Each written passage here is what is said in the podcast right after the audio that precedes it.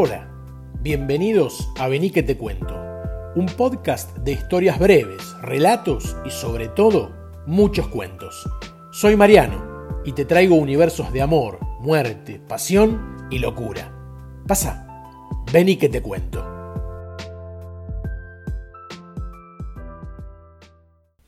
Las múltiples caras del doctor Insaurralde. Capítulo 2. Piano, travertinos y balazos de goma. La vieja torre de Pringles y Potosí hacía milagros por sostenerse. El ascensor jaula no funcionaba desde los 90. En su último descenso había dejado sin piernas a Roberto, histórico encargado del condominio, tal como sus distinguidos propietarios preferían llamar al edificio.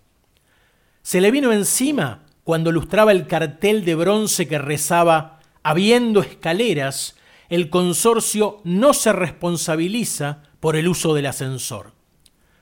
Roberto perdió las piernas y el edificio un juicio millonario que lo puso al borde de la quiebra. Desde entonces nada se reparaba. Una casa ocupa con título de propiedad, donde se vivía de un falso glamour idealizado. En el primero estaban Amparo y Mari Carmen, dos gallegas que jamás dejaron de añorar los tiempos del generalísimo. Cualquiera fuera el problema en el edificio, apelaban a su frase de cabecera. Esto con Franco no pasaba. Prejuiciosas, conservadoras y tan vírgenes como Dios las trajo al mundo. El modular del living explotaba de souvenirs de porcelana fría, horribles y veteados con mohosa mugre verde. El olor a meo que brotaba de las habitaciones irritaba los sentidos de hasta el más curtido. El segundo era el espacio de don Facundo, el maestro de piano que oficiaba como psicólogo y confidente, centro geográfico y espiritual del edificio. Todos tomaban clases con él, pero el triste piano vertical jamás entonó una miserable semifusa. Estaba ubicado sobre la esquina sur del comedor. Las teclas, sin distinguirse blancas de negras, descansaban sofocadas debajo de gruesas capas de grasa pegajosa. Para llegar al piano, primero había que tomar valor. El bache en medio de la sala asustaba. Faltaba una tira completa de parquet y el agujero se ocultaba mediante gruesas planchas de cartón corrugado, desprolijamente pegadas con aisladora negra. En las clases se tomaba mate, se hablaba de Roberto y sus muñones y se añoraban los tiempos en que el edificio, construido allá por 1926, deslumbraba por sus mosaicos, travertino en las escaleras y calefacción por losa radiante. En la caldera, clausurada hacía más de 30 años luego de una explosión, el mito indicaba que don Facundo, el profe de piano, atesoraba una pequeña fortuna heredada del general Carletti, el aristócrata del tercero, muerto en circunstancias jamás esclarecidas. Sin familiares directos, el edificio rumoreaba que la herencia había terminado en manos del profe, eterno confesor de sus secretos. Casi por los mismos motivos, era amado, odiado y envidiado por todo el vecindario. Amparo y Mari Carmen no tenían dudas. El profe era un bufa, un puto relajado, lo mismo que el finado del tercero. Hacían la parejita perfecta, hasta que uno de los dos se cagó muriendo. Seguro sida, murmuraban. Para Roberto, el encargado, los dos eran sencillamente los pelotudos que llamaron el ascensor cuando yo limpiaba los bronces y me dejaron sin piernas. En la terraza, para sacar un mango extra, se había construido una precaria casita ilegal. La piecita en cuestión se la alquilaban al fisura, un rockstar venido a menos que en 1994 había logrado meter el gitazo del verano. Nunca pudo despegar de aquel tema pedorro y pegadizo y su carrera se empantanó. Terminó haciendo shows privados en Bar Mitzvah y tributos a Banana Pueyrredón por el 11. Deprimido, le dio las anfetas a morir y lo tiraron en una granja de rehabilitación. Salió peor que antes. Amasó pan, conoció al Señor y se transformó en su fiel soldado. Ya en el edificio, todos los domingos daba misa desde la terracita que balconeaba a la calle. El cuarto y quinto estaban ocupados por los nuevos, dos familias que vivían ahí hace unos tres años contra los más de 50 que llevaba el resto.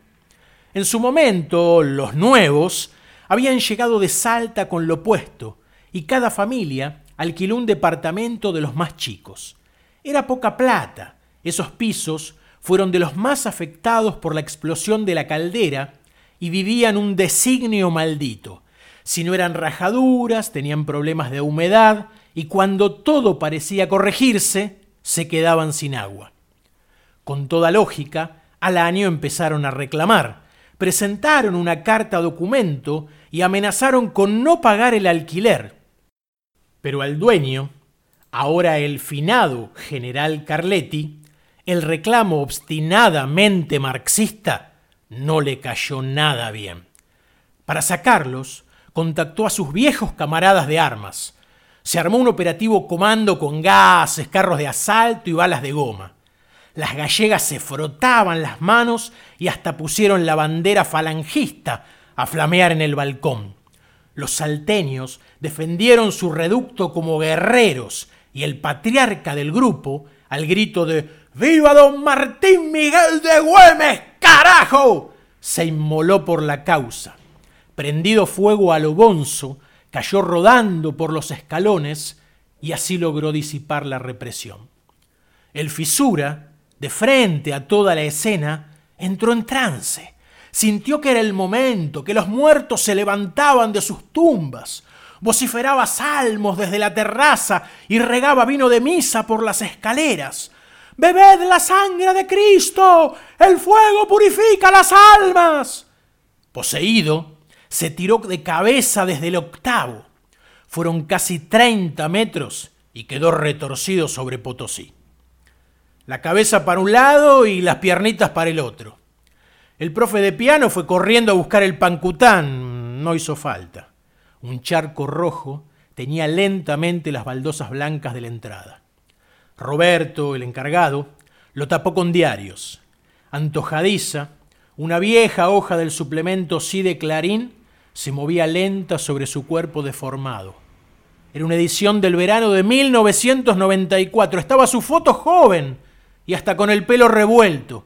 Anunciaba un último show en Mar del Plata. El incidente boliviano, como las gallegas y el portero se empeñaron en llamar al episodio, fue un gancho al hígado de la ya delicada salud del edificio. A su débil estado los balazos, las muertes, el incendio y la arremetida final de los bomberos terminaron por detonarlo. Lo poco que quedó en pie lo terminó manoteando el profe de piano. Roberto, el encargado, que todavía tenía piernas, vio cómo se cargaba las placas de travertino, los herrajes y hasta unos cuantos paquetes de azurín negras reforzadas. Ahí nomás aprovechó para extorsionarlo.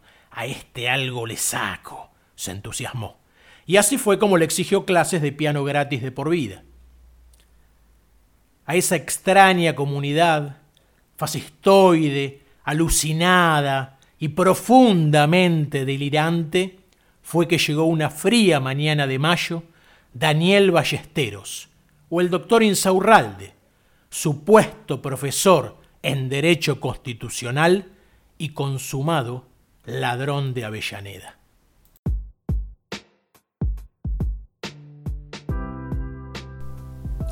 Te espero el próximo viernes con una nueva historia. Pasa, vení que te cuento.